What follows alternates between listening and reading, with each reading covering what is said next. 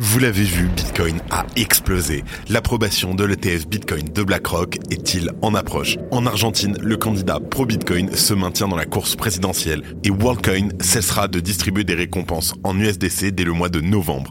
Salut, j'espère que vous allez bien avec d'ailleurs ce marché de dingue. On se retrouve tout de suite pour un nouvel épisode du Crypto Daily. Le Crypto Daily. Mon nom est Benjamin Cohen et vous êtes bien sur le Crypto Daily, le podcast qui traite de l'actualité crypto, NFT et métaverse. Dans vos oreilles, chaque jour, du lundi au vendredi.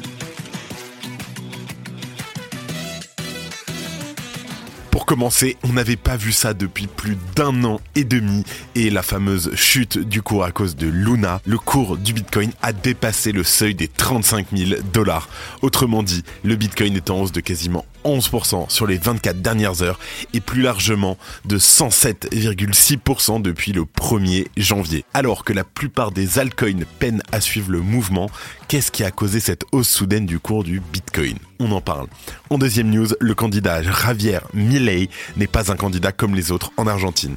Bien que systématiquement critiqué par la presse à la façon de Donald Trump aux États-Unis, l'Argentin semble défier tous les sondages. Ses déclarations pro-Bitcoin et anti-banque centrale semblent séduire plus que prévu par certains. On en parle dans un instant. Et en dernière news, coup de génie ou cauchemar dystopique, le projet WorldCoin suscite l'intérêt autant que les critiques. Il se débarrasse désormais du stablecoin USDC pour favoriser son propre token, le WLD qu'est-ce que cela veut dire? Mais avant tout ça, et comme d'habitude, le coin du marché avec Warren de CoinHouse. Here comes the money. Here we go.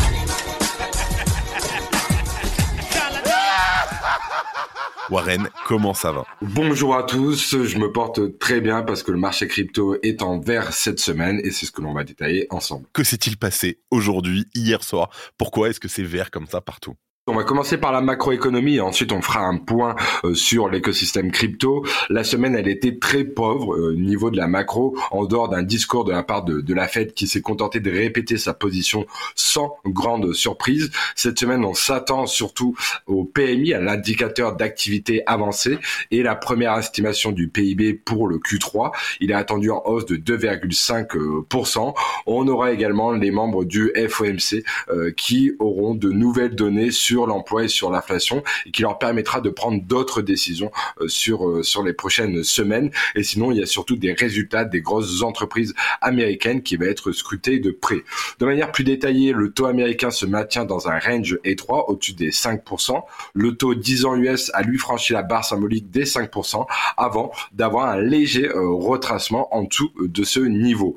Pour le marché d'échange, le dollar perd du terrain sur la semaine malgré le rebond sur les taux US. L'euro USD, lui, s'échange actuellement à 1,069. Et pour finir, le SP500, le marché chute fortement sur la semaine et s'échange actuellement à 4217 points. Le retracement aussi évoqué la semaine précédente est maintenant terminé et donc on va regarder ce qui va se passer, est-ce qu'on peut avoir un rebond comme on peut l'avoir sur le marché crypto. Maintenant, on va s'attarder à notre marché. Qu'est-ce qui se passe? Pourquoi Bitcoin a une telle performance? C'est forcément les news autour de l'ETF euh, BlackRock. On a eu un premier FUD, un deuxième parce que ce n'est pas encore confirmé, ça a juste été rajouté sur une liste liée au Nasdaq, mais forcément les marchés anticipent l'approbation de la SEC et de Gary Gensler par rapport à cet ETF. On a également Gary Gensler qui a dit qu'il y travaillait énormément sur les ETF spot de euh, Bitcoin et c'est pour ça qu'on a une envolée et que l'on retrouve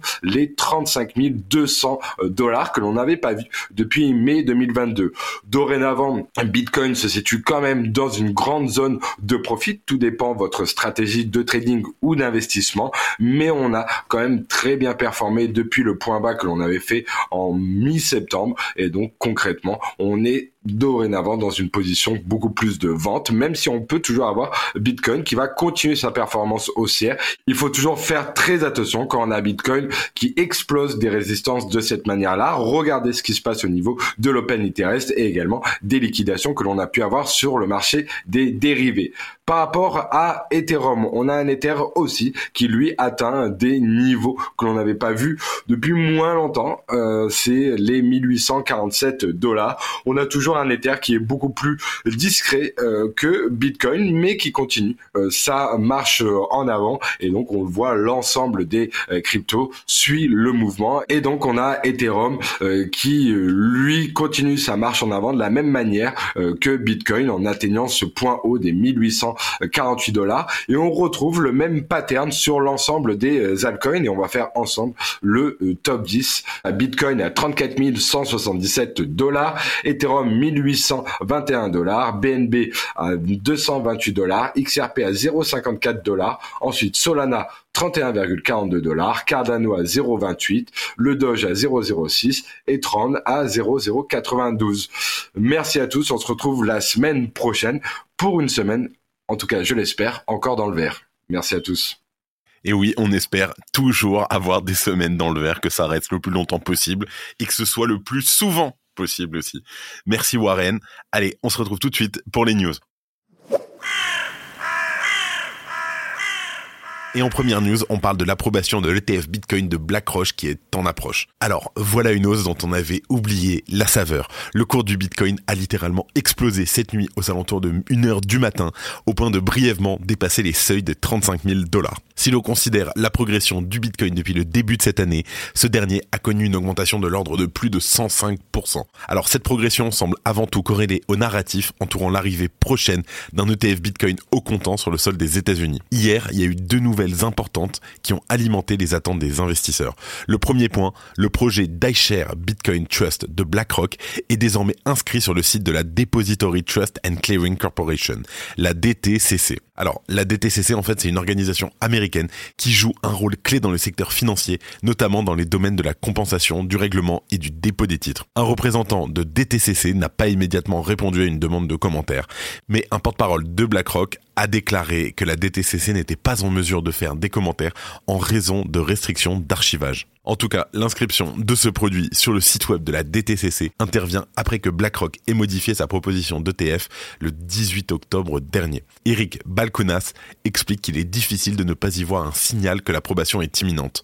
À noter qu'Ark Invest et 21 Shares ont également mis à jour leur demande d'ETF Bitcoin le 11 octobre. Les analystes de Bloomberg Intelligence ont révélé plusieurs ajouts tels que la clarification du fait que les actifs de la fiducie ne seraient pas mélangés avec des actifs d'entreprise ou d'autres clients. Cathy Wood, de son côté, la PDG d'Ark Invest, a déclaré que la modification du dossier faisait suite à un dialogue avec la SEC. Deuxième point, la Cour d'appel des États-Unis a sommé la SEC de se proposer sur la conversion du Grayscale Bitcoin Trust, le GBTC de Grayscale et un ETF Bitcoin Spot. Bien entendu, cette hausse du Bitcoin prouve à quel point les investisseurs placent leurs attentes dans l'arrivée prochaine d'un ETF Bitcoin Spot aux États-Unis. On vous tient informé, mais en tout cas, comme d'habitude, c'est plus October, mais Uptober. Bonjour, je m'appelle Claudia Loma et moi Benjamin Boutin et ensemble nous présentons le podcast Techno Impact, le podcast qui s'interroge sur les répercussions des technologies dans notre quotidien. En effet, à travers nos interviews, nous essayons de comprendre les influences de la technologie sur les individus, mais également sur la société dans sa globalité. Nous abordons des sujets comme la finance décentralisée, la tokenisation, les cryptos, les nouveaux modèles d'investissement et évidemment l'intelligence artificielle. Il ne vous reste plus qu'à nous retrouver sur toutes les plateformes d'écoute. À très vite. En deuxième news, on parle de l'Argentine et du candidat pro-Bitcoin qui se maintient dans la course présidentielle. Alors, la situation économique en Argentine, on le sait, est plus que périlleuse, avec une inflation qui a atteint les 124% sur un an. Les élections présidentielles sont donc un enjeu important puisque le pays pourrait se retrouver une nouvelle fois en faillite. Et c'est dans ce contexte particulier que l'actuel ministre de l'économie argentin, Sergio Massa, va se retrouver face à Javier Milei dans un dernier tour de présidentielle qui va s'annoncer agité lors de ce mois de novembre. Comme le rapporte notamment le Bitcoin Magazine et à la surprise générale des sondeurs, le candidat qui avait exprimé son intérêt pour Bitcoin a obtenu environ 30% des voix. Le ministre de l'économie a quant à lui recueilli 36%. Si le convient Milley vs Massa intéresse la cryptosphère, c'est parce que les deux candidats ont une vision bien opposée de quelle monnaie doit s'imposer en Argentine. Le ministre de l'économie a ainsi annoncé au début du mois d'octobre la création d'une monnaie numérique de banque centrale s'il était élu. De son côté, Javier Milei avait tout simplement traité les banques centrales d'escroquerie envers le peuple tout en complimentant la bête noire des banquiers, Bitcoin. Autant dire qu'il y a donc deux salles, deux ambiances. Alors, le sort de l'Argentine pour les quatre prochaines années à venir se dénouera le dimanche 19 novembre 2023, le jour du dernier tour de l'élection présidentielle, qui opposera donc ces deux candidats. Alors Massa de son côté traîne comme fardeau la responsabilité de l'inflation galopante dans le pays, tandis que Milley, lui, divise aussi bien sur la forme que sur le fond. En tout cas, le candidat connu pour ses idées clivantes se positionne pour l'interdiction de l'avortement, la libéralisation du port d'armes ou encore la suppression des aides sociales dans un pays qui s'ouvre déjà de la pauvreté. Alors le résultat de ce scrutin pourrait même influencer l'économie du pays sud-américain bien au-delà du mandat présidentiel de 4 ans, si le spectre de l'hyperinflation n'est pas repoussé par l'heureux élu. En tout cas, le sort de Bitcoin en Argentine pourrait lui aussi être scellé vu l'hostilité anti-crypto de la banque centrale locale à son encontre. Merci d'écouter le Crypto Daily. Et en dernière news, WorldCoin cessera de distribuer des récompenses en USDC dès le mois de novembre. Pour rappel, WorldCoin a l'ambition de construire le plus grand réseau d'identité et financier du monde. Le système de WorldCoin repose sur son orbe, la technologie utilisée pour scanner les rétines des utilisateurs. Dès le départ, ceux qui ont souhaité s'enregistrer ont été récompensés en WLD. Mais pour les orbes opérateurs, c'est-à-dire les personnes scannant les yeux des futurs utilisateurs, les récompenses étaient encore distribuées en USDC. On a appris cette semaine que les opérateurs seront désormais récompensés en WLD, le token du projet. Alors cela marque en fait une évolution de la phase de transition initiée en juillet dernier avec le lancement du projet. À partir de novembre, le stablecoin de Circle sera donc complètement abandonné. Les initiatives futures de WorldCoin s'articuleront strictement autour du WLD. Et parmi les nombreuses critiques faites à WorldCoin revient souvent la question de l'utilité du WLD. Distribué entre guillemets gratuitement aux utilisateurs en échange de leur scan d'iris, il n'a pour l'instant pas d'autre utilité. Il est cependant censé être la colonne vertébrale de la future application proposée par WorldCoin appelée la World App. Lancé à la fin du mois de juillet, le WLD a vu son cours approcher des 2,5 dollars dans les jours qui ont suivi et depuis son prix a baissé. Il évolue dans un range situé entre 1,5 et 2 dollars. Est-ce qu'il va percer au-delà de cette zone? Ça va dépendre largement de l'utilité qu'il trouvera au sein du projet WorldCoin qui manque encore de clarté. Ne vous inquiétez pas, on vous tient au courant. Et avant de terminer, comme d'habitude, les actualités en bref avec notre partenaire Bean Crypto. Alors, Microsoft, OpenAI et Petal collaborent pour développer la tokenisation. Microsoft soutient Petal, une startup axée sur la tokenisation à travers le Microsoft for Startup. Avec un financement de 150 000 dollars, Petal bénéficiera des technologies Microsoft et d'OpenAI pour intégrer l'IA à ses services.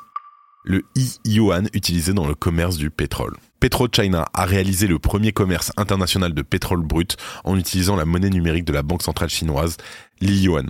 L'entreprise a acheté l'équivalent d'un million de barils de pétrole brut en yuan à la bourse de Shanghai. Le chef de Binance UK, Jonathan Farnell, quitte l'entreprise. Il aurait démissionné de son poste chez Binance Markets Limited à la fin du mois de septembre. Il avait déjà quitté son poste de responsable de la conformité chez Binance Europe en juin dernier.